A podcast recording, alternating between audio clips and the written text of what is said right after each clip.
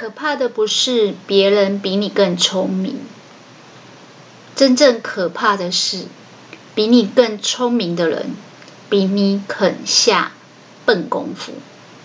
我是小仓鼠，欢迎收听《社畜逃脱笔记》。这是一个有关自我成长及财务自由的节目，陪你一起关注你的人生，掌握你的命运。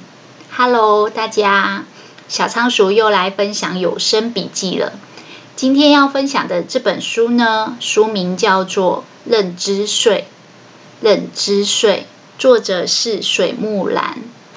今天要讨论的主题呢，是如何提升我们自我的认知能力。接续上一集，我们有讨论到几个方法跟几个能力是一定要提升的。那这一集呢，我们会讨论一样，什么是会阻碍我提升自我？当你要提升自己的能力的时候，有时候都会经历一些阻碍。我们先讨论什么会阻碍。第二个讨论 how，那要如何克服？在提升自我的过程中遇到的这些阻碍呢？我们先来聚焦在第一个主题：什么会阻碍你提升你自己？这个作者很有趣，他说呢，我们对人性的不理解，是我们最常因此而付认知税的原因。他说，未来呢，人会分三种层次。第一种人呢，他是充满的欲望，充满的脆弱的一面的。因为人性里面有一个部分呢，就是会比较容易喜欢嫉妒别人，因为很害怕别人过得比自己好，或者是想要看别人笑话。因为有这样的欲望，所以常常会八卦别人，搬弄是非。然后呢，关注的就是别人的是非，很喜欢在一些臆测的过程当中去在别人身上贴标签、扣帽子。像这样子的人呢，作者认为是相对比较低层次的人，因为喜欢搬弄是非，所以通常这种人也是是非之人，就是比较容易有是非产生。因为他们在这个搬弄是非或非议他人的过程呢，他就不会把焦点放在他自己身上，不会去想怎么样主动投资自己学习，或者是提升自己，更多的是为了满足自己这种喜欢好奇别人的八卦，喜欢攻击别人、算计别人的这种情绪，为了满足这一类的情绪。反倒就不会把注意力放在提升自己身上。他说，这是一种人性的弱点，不管是别人或自己，都会有这样的弱点，也会有这样子的好奇心的欲望，所以喜欢八卦。但是相对来讲，这样子的人，他的格局就不会大。那第二种层次的人呢，他是相对于第一种层次来讲，有比较显著的不一样。第二种层次的人呢，他不喜欢搬弄是非或是听八卦。简单来讲，他不喜欢针对人，他关注的事情比较多是在事情上面，解决问题上面。他可能会有自己特殊的兴趣爱好，甚至专长，通常也是在某个领域有自己的定位，可能是某个领域的专家。说这种人，相较于第一种人呢，第一种人是对人不对事，但第二种人呢是对事不对人，比较喜欢讲道理。那好是好在说，这种喜欢讲道理、喜欢对事情的人呢，他解决能力比较强，解决一些呃人生上面的问题的能力会好一点。但是呢，他可能。就不是很懂得做人，就是很会做事大过于做人。但通常这样子的人呢，他在做事情、解决问题的责任心啊、操守上都不错，也有恒心。所以呢，大概是在社会上比较中产阶级的人。因为他喜欢关注事情的对错，所以呢，他比较是一个对错的人，哦，比较容易搅进去一些事情的对错。那你说这样的人层次不高吗？作者认为这只是算中等层次。为什么呢？所谓的层次是比较而来的，因为有更高等层次的人。更高等层次的人呢，就是第三种格局的人。这种人的特色呢，他不会像第一种人喜欢评论别人的是非，也不会想要像第二种人一样去关注某个事情的对错。他比较喜欢跳脱事情的框架去看待，然后总结归纳的能力比较好。他可能会观察整个社会的一些规律。某些事情的本质，然后透过他自己的归纳分析以后，去揣摩出一个生存之道。这种人有一个很大的特色，就是他的观察能力特别好。他会观察人性，所以透过观察人性的过程中，他会很洞悉人性中的弱点、软弱的地方，然后在。观察别人的人性的过程中，他知道怎么样隐恶扬善。所以在关注事情上面呢，你会发现第一种人他喜欢关注的是别人的是非，而且是在人的身上；第二种人喜欢关注的是事物，而且是事物的对错。而第三种人呢，他因为非常了解人性，所以他不会去刻意的执。执着于是非或对错，他比较关注说，在知道人有这些特性以后，他要如何去布局。其实我觉得这一段非常像什么？像我们在讲股票，其实你归纳整个股市所有的规律、涨跌，整个股市的一个本质。大概就是人性里面的四个字：恐惧和贪婪。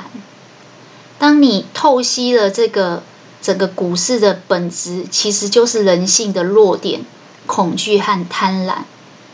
那你就知道你要怎么成为一个布局建仓的人。所以作者说，这种第三种人，他是相对高层次的人。他的格局比一般人大，他知道怎么布局。之前我看一出韩剧，叫做《Again My Life》，里面呢讲一个很有正义感的检察官，为了查办官商勾结，结果在这个过程中冤死了。所以《Again My Life》就是再一次重生复活我的人生。那我记得第一集，这个男主角李准基就死了，从高楼被活活的丢下去，很冤枉的死。但是他遇到一个，应该算是嗯，上帝吧，我也不知道那算什么。反正呢，他遇到一个机会，让他可以重生跟复活。所以叫 Again My Life，重新布局我的人生。重新布局之前，这个上帝就问他说：“如果再给你一次重生的机会，你还会像这样莽莽撞撞的办案，只为了正义，还是你会好好布局？”你知道后来第二集开始，这个男主角。他就是重生了。他复活以后，好像是他念大学的时候，然后他就开始先锻炼他的体能，然后拼命的考法律系，一样要当检察官。在这个大学的过程，除了练体能、拼法律系以外，他开始累积他自己的财富，透过房地产，透过呃并购、收购股票。的一些手段，而且在这个过程，他因为对于人性的弱点很了解，所以他也开始知道要收集小伙伴，就是要跟好朋友结盟。除了做媒体的记者，或是比较正派的检察官，或者是身边的一些资源，除了好朋友的连结以外，他也同时间去做卧底，把一样在法律系里面已经毕业的一些学长，相对不正派的，他就卧底进去，去收集这些不法的事证，因为非常熟悉这些人的人性。他认为成事在人，谋事在天。他就是一步一步都在关注的是布局，所以因为这样一个小小的检察官，后来竟然可以将大到最大的检察总长，还有那个法务部长，还有就是财阀都给扳倒。这个格局之大呢，一定要是对人性非常了解，而且懂得布局、隐射、隐恶扬善才有办法。所以其实这个作者在里面就先分析了人有三种层次：低层次的人喜欢嚼舌根、说是非；中层次的人喜喜欢关注在某些事情的对错。当然，他在自己的领域也算是专家，但真正最高等级、最高层次的人，他是懂人性的，他可以学会看透别人的人性，还有自己的能人性弱点，然后去总结归纳出一个这个社会的规则，然后去做布局。其实就有一点像，有些人会去回测股票过去在崩盘的时候的情景，然后去总结出一个股市的规律，然后再加以建仓布局，这是一样的道理。那除了我们不懂人性，没办法让自己成为布局者，可能会在人还有事情上。是非对错上打转以外，他说还有一件事情也会阻碍你在提升自我的过程。怎么说呢？就是你可以看穿别人，但却看不穿自己。因为有时候我们自己的人性也正在阻碍着我们自己的进步。他说，其实我们。人难免都会喜欢跟人家比较，然后产生嫉妒心，或是羡慕别人。你会发现哦，人永远不会去嫉妒台湾首富，或是世界首富。你顶多羡慕他，但是你会嫉妒坐在你隔壁的同事，或是和你做一样工作的隔壁同事或同学这样。就是他，因为他们的关系跟你很接近，你认为你跟他拥有相似的资源，比如说长在同一个家庭，他就是你的手足。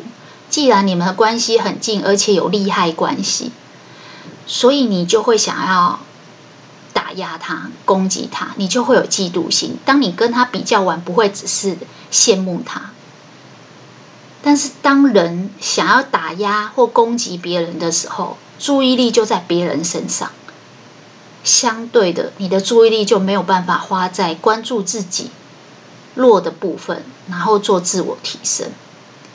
所以，通常在职场或是在家庭里面，我只要遇到那种喜欢跟我比较，或是很容易嫉妒心发作，然后就莫名其妙攻击我的那种人，我都统一叫酸民。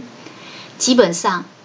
我会火速离这群人远远的，用任何的方式，因为我知道跟这群人继续搅和下去，你只会被他们同化，成为深陷是非的人。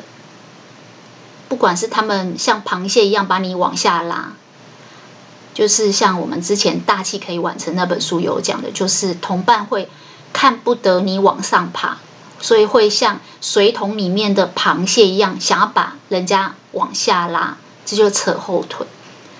当你身边有这么多想要把你往下拉、攻击你、打压你、见不得你好、总害怕你过得比他好的人，你光防守保护自己就没有力气了。你怎么会有力气去学习跟自我提升呢？学习很重要的一点，除了要虚心以外，其实是要内心平静。我记得我之前在准备考试的时候，会去图书馆。有时候有些图书馆的人会为了争抢某一个他们认为比较好的位置而起纠纷。那其中有一些比较资深的，他们会跑来告诉我说，叫我 fighting 回去。我印象很深刻，那是一个准备要考中医的大哥，我就跟他说，我不会打算跟他搅和进去，因为我觉得如果要学习和准备考试，有两件事情最重要，一件事情就是平静的心，另外一件事情就是保持好自己的体力，所以不要把注意力跟体力花在跟别人抢夺某一个位置上，因为那只会让你接下来眼睛看着书本，脑袋却没有办法思考书本上面的文字，因为你会在字里行间打转，因为你的注意力被拉走了，你的心不平静了。通常如果遇到这样的情况，我就会知道我的层次会被这个人往下拉。我我可能不是最高层次人，但是至少我自己觉得自己还算是中等层次的。我不会希望自己被其他的螃蟹拉成低等层次的人。这就是有些人为什么离职的时候，呃，直接称病不上朝，不会再搅入官场的斗争，因为远离这些。酸民的攻击，才能让你有平静的心，去好好的学习跟自我提升，那个才是你真正竞争力跟生存能力的保证，绝对不是某一间公司的某一个职位。那既然要了解和察觉自己内心人性的这个脆弱，很容易嫉妒别人或羡慕别人，那要怎么做呢？作者说：“要放下嫉妒跟羡慕，改用欣赏跟学习。只有你在用欣赏跟学习的角度去看待这件事情，你才是把注意力放在你自己身上，而不是对方身上。当你把注意力放在自己身上，你想要自己可以进步，想要自己可以成长，你就会去享受和这个人在一起的过程，因为。”和这个人在一起，会把你带领到一个更好、更高的位置。所以，你有没有发现，当你可以平静下来，你的内心虚心的去学习，而且你把注意力放在你自己身上的时候，你反而可以学着去欣赏你身边有一些人，他有一些你没有的特质或是专长。透过这样子的观察。然后截长补短，你可能就会发现，哎，自己升级了，成为二点零版的自己。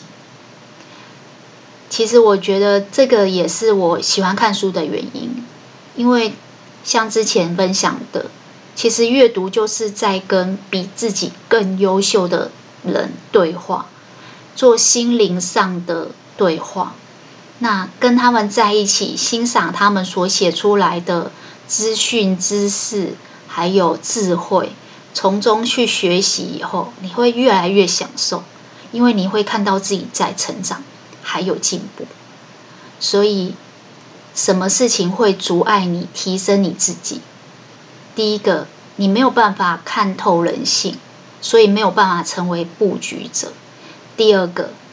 你没有办法看穿在你自己的身上的嫉妒和羡慕，其实是把注意力放在别人身上，而这件事情正在阻碍着你自我的学习跟进步。我觉得学着理解、认识人性，并且应用在生活当中，是现在很重要的一个课题。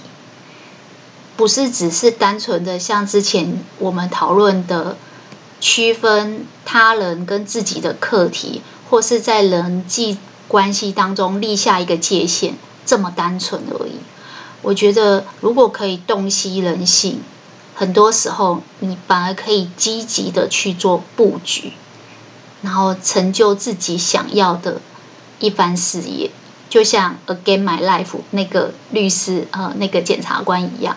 后来就是这样，把坏人绳之以法。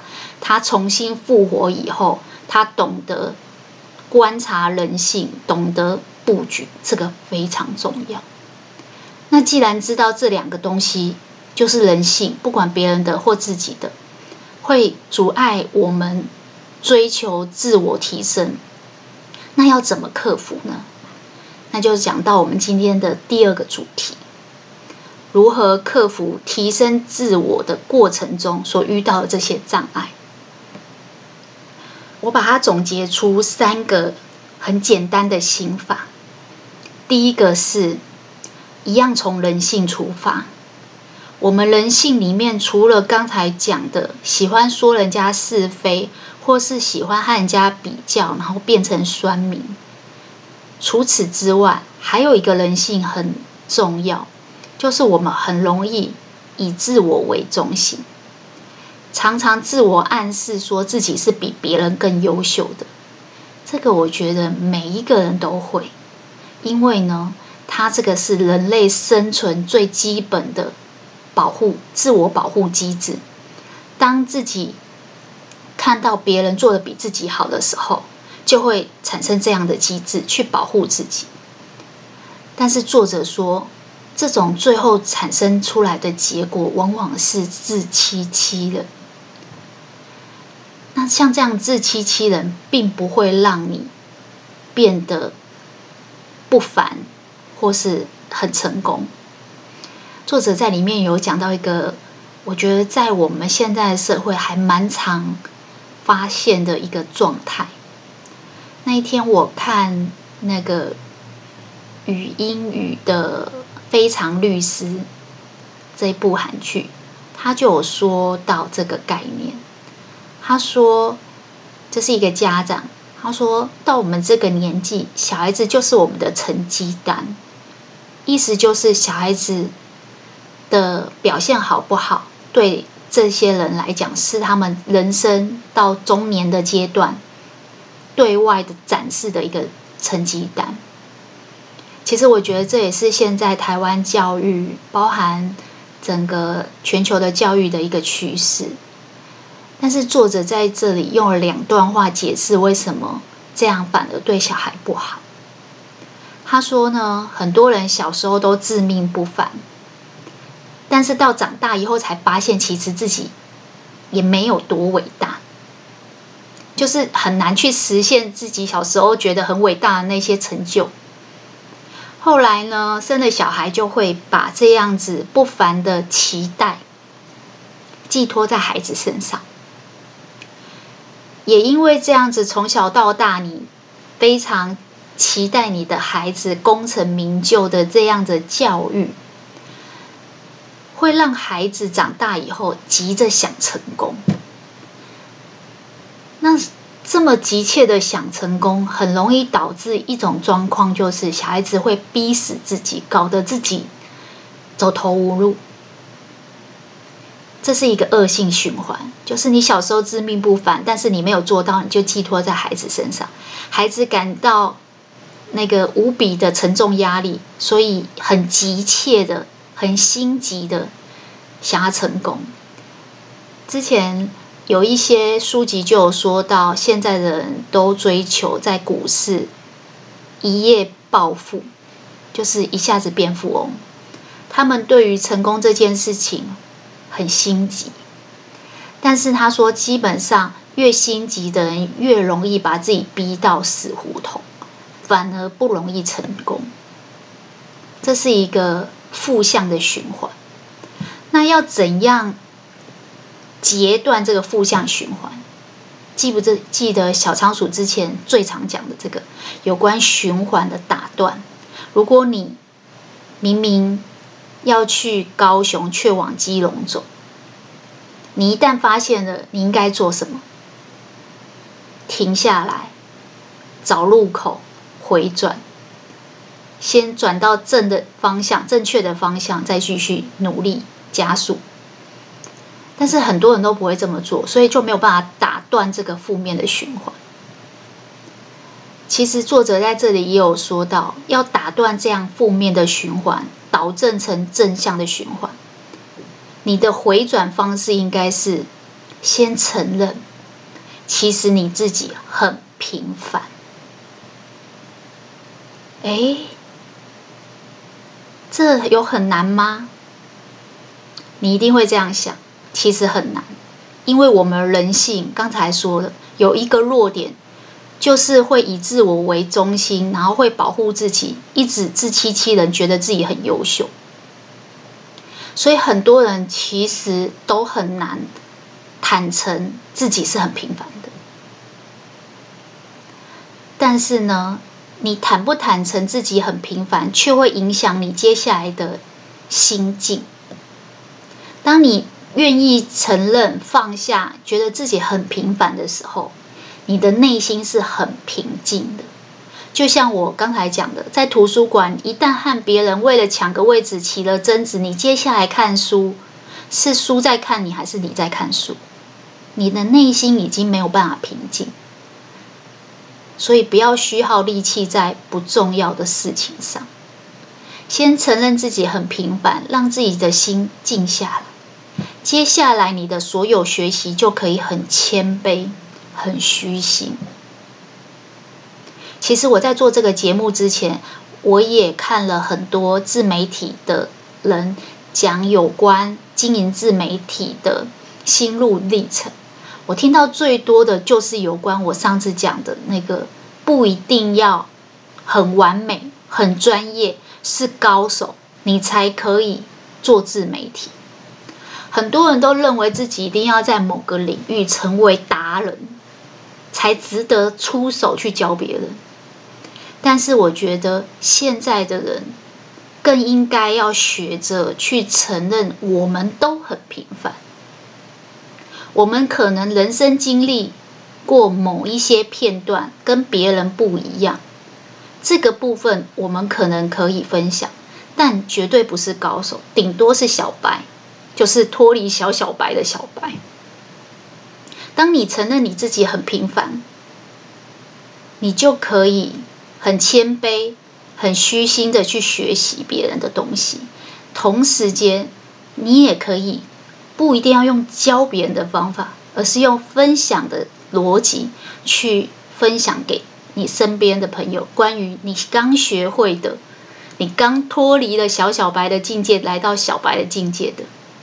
你会觉得说，如果我要听课，我当然是要听高手跟专家达人的，我为什么要听小白的呢？那你就不懂。其实对于菜鸟来讲，对于小小白来讲，有时候小白更知道你卡关的地方，他更能够用自己比较平静的姿态跟平等的那个身段。去分享，哎，他刚学会的东西，这个绝对不是说现学现卖，这反而是一种教学相长。所以，其实现在越来越多人会觉得，一定要多专业、多完美、多高手才可以分享资讯，这个观念不见得是正确的。之前我看一本书，他曾经有说过这样一句话。就是你把你眼前的小事情做好，平凡的小事情，而这样平凡简单的小事情，你重复做，你就会慢慢变成专家。而当你重复做到最后，你会发现，虽然你每天只是把这样很平凡的小事情做好，但是你却可以成就非凡。从平凡变非凡，其实就是来自于你先承认自己只是小白，这样子就不会让你不敢往下行动。所以，真的，其实有时候我们的敌人都是自己，我们要对抗的是自己内心的人性。不但不能够跟别人比较、嫉妒别人，还要学着对抗自己内心的保护机制，不要自我自欺欺人。第二个，克服提升自我过程中的障碍。第二个心法。就是学会放下，其实这也是一个人性来的。我们每个人对人生都有一定的欲望，就像我刚才讲的，希望在股市一夜暴富啊，追求名啊，追求利呀。但是人呢，一旦有了欲望，欲望越滚越大的时候，你就会很在乎。一旦你很在乎得失。很在乎成败，你就会抓得越来越紧。当你把这些得失跟成败抓得紧紧的，你就会绑手绑脚，因为你很害怕失去。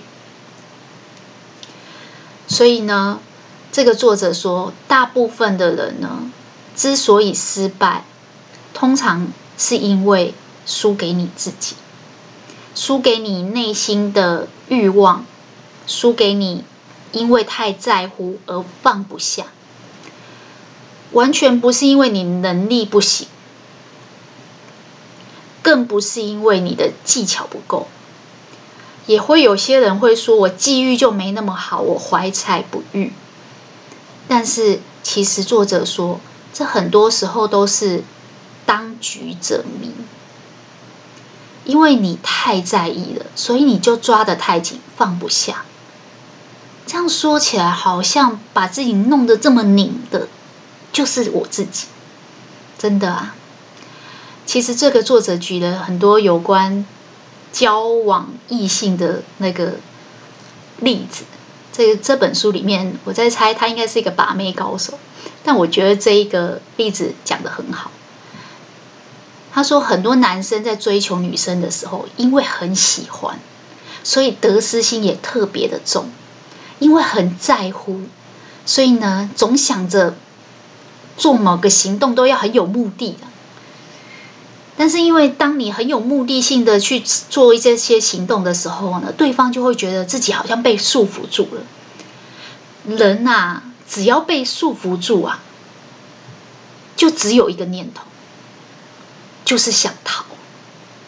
所以他说，所有女生都一样。一旦这个男生疯狂追求，然后行动非常的明显，他说这有时候就是一种诅咒。过度以自我为中心，过度的得失心，过度的在乎，所以女生都逃得远远的。哎，现在在听我节目里面的有单身的吗？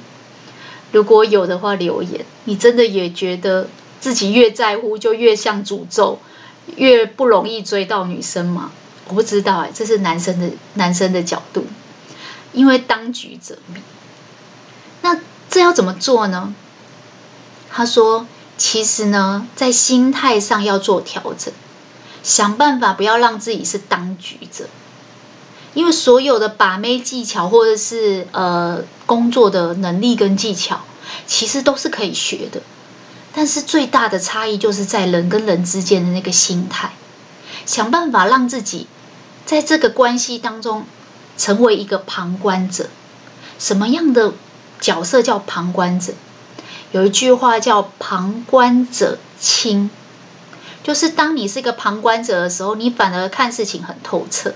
然后可以很自在，然后都放得下。其实这种角色啊，你用在就是有时候你的闺蜜、好朋友跟你诉苦的时候，然后你可以头头是道跟他分析呀、啊，这个明显就是渣男啊，远离他就对了。你怎么那么呆，这么傻？但很奇怪的事情发生在自己身上的时候，你都看不透。那你当旁观者的时候，你就看得很透，你就可以很快的把这个。心里的死结都解开，然后把问题解决掉。所以他说，想办法让自己当旁观者。这个旁观者呢，小仓鼠举一个例子给大家听就知道，一样是把妹追朋友，追追女朋友。你想想看，为什么现在有一个名词叫吸渣体质？吸就是吸管的吸，渣就是渣男。他说有些女生就是吸渣体质，为什么这些男生呢？这个吸渣的这个这种渣男呢，是吸女无限，就是他可以吸引来很多女生，明明就是渣男，但他怎么都看不出来。原因是因为渣男其实很懂人性，而且渣男不但懂人性，他更懂女生的心理。对渣男来讲，之所以叫渣男，就是他女朋友绝对不止一个，他绝对不是专一的，所以你可能只是他数个女朋友之一，他对你从心开始就是不在乎。当一个人对你不在乎的时候，他就可以很随心所欲，表现得若即若离，但反而得到了欲擒故纵的效果。深深的抓住女生的心，记不记得我刚才说，人只要被束缚住会怎样？想逃，但很奇怪，这个人好像有意思，又有点暧昧，到底是怎样？好奇心驱使，女生都被他吸得牢牢的。所以，为什么渣男吸女无限？因为他懂心理学。因为他有听小仓鼠的课，听了这一堂人性课啊。因为他就是旁观者啊，所以他很看透人生啊，他很自在啊，他可以放下。所以这个作者说，有时候人呢，尤其是在人生当中，你越想要什么，你越要放下什么，放下赚钱的钱，去赚钱。放下身段，去让大家觉得你很尊贵；放下你想追的女朋友，表现的若即若离，他反而就贴上来。你越想要什么，你越要放下什么，这真的是非常违反人性。所以为什么这堂课在说人性学？因为当你学懂了人性，不只是理解别人，也理解你自己。当你理解你自己的人性的弱点以后，你才有办法截长补短。你不会让自己整天死盯着目标，然后过度的在意，得失心太重，做什么事情目的性都很强。有一句话叫“我执”，就是我心中会有个执念。当你目的性太强的时候，你会很在乎有没有得到结果。你反而没有办法很放手的去做。我印象很深刻，就是小时候我们会玩那个大富翁，那不是都会有假的钱嘛？假的一千块，假的一百块，假的五十块，假的二十块，就是假的纸钞。那我们玩大富翁的时候，其实就是一种旁观者的感觉，就是看得很清晰啊，因为我们跟这个钱其实还是保持了一定的距离，这又不是真钱。所以我们都可以很理性，然后很有策略，很有逻辑，叫你整条街都买下来，你都敢。所以玩大富翁可以大获全胜。奇怪，你小时候玩大富翁可以大获全胜，你长大叫你投资房地产，你为什么不敢？诶，为什么？因为你会怕啊，因为人性当中有恐惧，但是也有贪婪。但是因为以前玩的都是假钱，现在玩的是真钱，所以呢，如果你越想要什么，你越要放下什么。如果你越想要财富，你反而应该放下财富。我最常看到做自媒体做得好的人，通常都是斜杠的人。也许只是，比如说他本来就喜欢拈花惹草，就是种花种草，然后这就是一个他平常的休闲的爱好嗜好。不知不觉，他已经耕耘了很多年，有很多的心得。常常种花种草的其他朋友有问题的时候，都会来问他。然后大家就鼓励他去开一个 YT 频道当频道主，但是他还要上班很忙，哪有空？所以呢，他就抱持那种没有什么目的性、目的性不强烈，而且很轻松、很自在的方式去分享。就像他朋友在问他，朋友问他什么，他就讲什么。其实他在经营这个频道的过程中，就是这样的心态。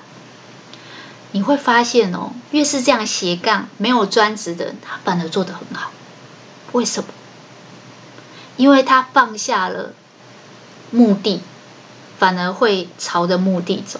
他放下了金钱跟呃点击率，反而点击率越来越好。因为人其实是这样的，人是可以感受到这个人是发自内心喜欢这件事情，还是只是为了追求点击率而。夸张的演出，然后每次都是这种综艺摔做效果。其实人性是可以察觉的，所以这个第二个心法就是让你放下得失心。如果你就是想要呃斜杠看看，如果你就是想要自己做一个频道看看，那就做啊。你斜杠也很好啊，也许你因为斜杠很自在的做。有一天，他超过你的本业了，你才放弃本业，反而比较好成功。为什么？因为你没什么得失心，你心态放得很松，所以你表现出来的状态也是讨人喜欢的。我觉得，真的人生不要太强的执念，反而会过得比较好。第三个心法是。啊，这个也是人性。所有事情，其实你从人性去推估，你就不难理解为什么我们过得这么累啊。我们人性里面都会想要追求别人的认同，或是自我证明自己。简单说，就是我们都会爱面子。然后你会看有些人，他很喜欢跟人家争辩，然后争对错，其实他也是很重视面子。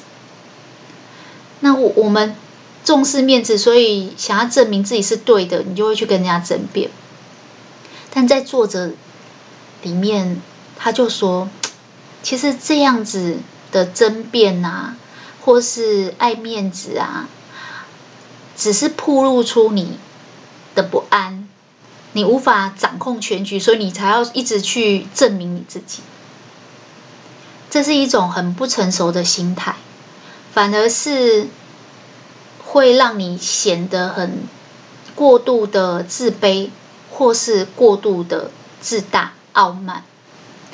他说：“其实自卑是当你太过度看重你自己的时候，你会出现一种状态。这个是一个很矛盾的状态，就是自尊心高，但自信心低。为什么会这样？”记不记得我们讲大器可以晚成，有讲到自信心？那时候它里面的专有名词是自我效能感。当你对自己能够完成、达成某些事情的效能是有掌握度的，你对自己的自信心就会提高。但是如果你是自信心低的人，你就是觉得你很多事情你都无法掌握。所以你会急着想去争辩，急着想去证明你自己是对的，其实就是暴露出你的不安，跟你想要掌握全局，但是你掌握不了。所以你自信心其实很低落，表现出因为自卑以后的高自尊心。所以，其实这个作者在里面就有说到，说当我们这样不成熟的心态。在外在的行为上面，就会慢慢出现那种做事情犹豫不决，然后错过良机，或者是做完了才来后悔。你会看有些人会一直懊悔过去，焦虑未来，或者是一直在原地不动。某一个决定，他可以花三年到五年都没有什么进展，一直在犹豫。以至于反而错过了良机，这都是什么状态？那都是自己的内心的心理状态还没有很成熟。除了刚才讲的自卑以外，还有一个就是自大。作者在里面讲了一个概念，说当我们自大的时候，就会出现那种傲慢的状态。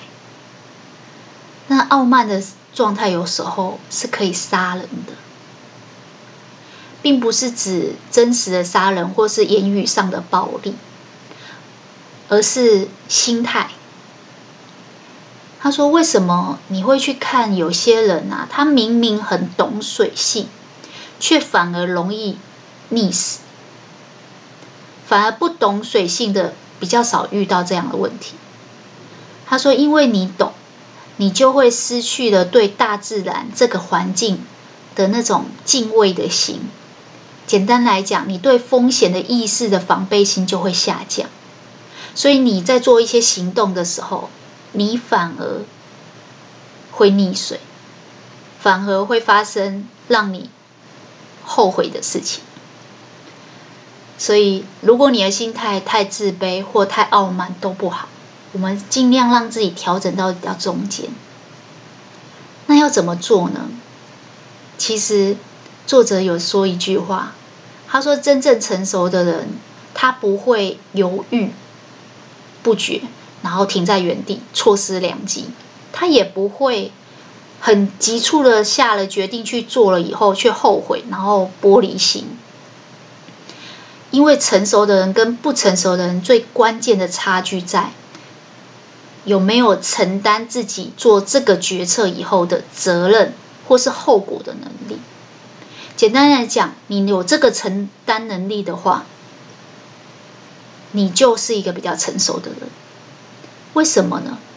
因为成熟的人，他在做任何事情，他一定会先深思熟虑，因为他知道接下来他要承担最后的结果，所以他为了不让自己处于犹豫不做，或者是做了又后悔，他要去承担的话，他一定要先听从自己的内心，然后深思熟虑，在内心这一段交杂过以后。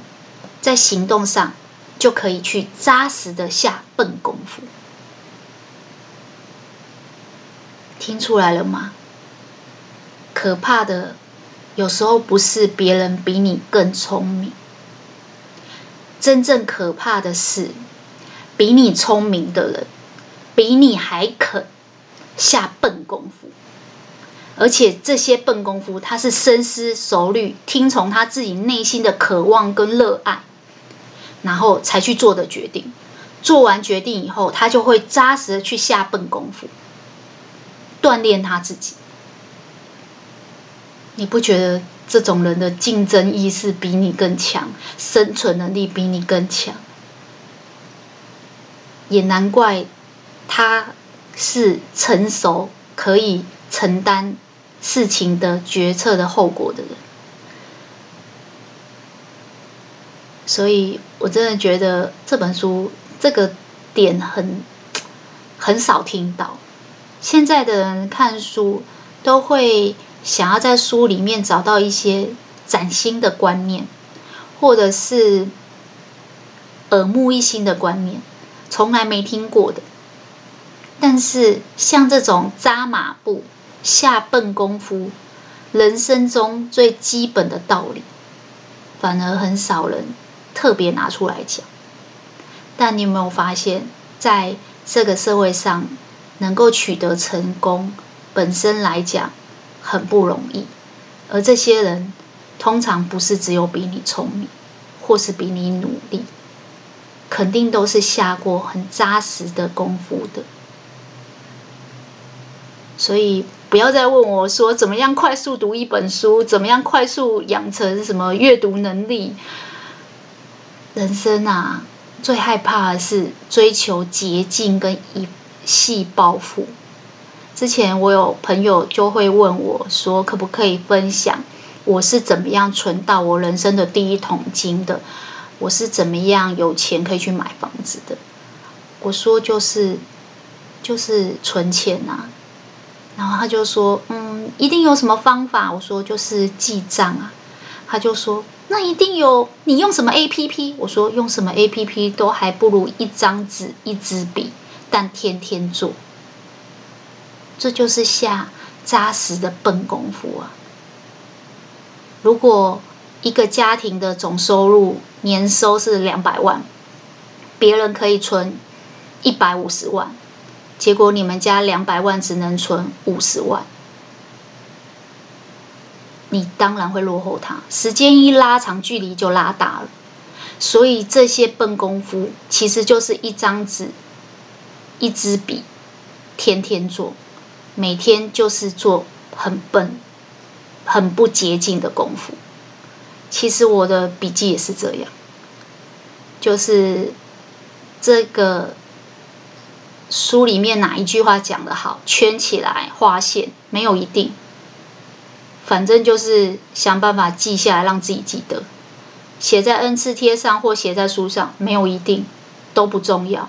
重要是，你知道这里很重要。最后把它归纳以后，写在电子笔记要用 GoodNote 还是 Notability 还是哪个笔记软体，还是现在很红的那 Notion，这不重要。所有的笔记软体我都用过，但我说实在的，这不是重点。重点是你扎实的静下心。把你看到的反刍成一段文字，写在你的笔记上，不管是电子笔记或是纸本笔记，不管是电子的 APP 记账还是纸本的记账，重点不是什么软体，而是你扎扎实实的天天有做。这样的笨功夫，很少有人愿意做，也就是为什么有很多人存不了钱的原因。其实人跟人之间的距离，有时候真的不是有什么诀窍或是什么天资聪颖这样决定的。人跟人之间的距离慢慢拉大，除了时间的复利以外，最大一个就是你是不是天天花时间扎实去做你该做的事，下笨功夫。小仓鼠自从开始做 Podcast 以后。就非常自律的去看这个书，当然以前也会看，但是因为要做节目，所以我真的是很扎实的下笨功夫。我请很多的亲友帮我，就是回馈我的节目的内容，每个人讲的第一句话就是听得出来很认真，很扎实。为什么？我觉得含金量绝对不是什么花俏的手法，什么片头放什么音乐就可以把人留下来的，而是你要让那个人听你的那个人觉得有收获，你必须要很扎实的下过笨功夫，透过一次一次的阅读，在书上写笔记，在 N 次贴上写笔记，最后在呃 GoodNote 上写电子笔记，最后写成大纲，最后再写成脚本，然后再写成文字稿，然后再录音。录音以后上架完，在方格子上面再张贴。其实，在把这样子一个呃音档双手奉上，就是伺服器之前。同样的一段文字，同样的一个观念，我都捋过十次以上。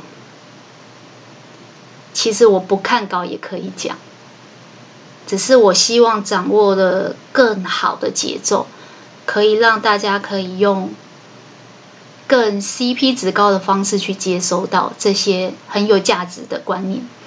所以，我下了笨功夫。我真的不是比较聪明的人，只是我比较愿意下笨功夫。总结一下今天的笔记吧。今天的主题是要跟大家讨论如何自我提升。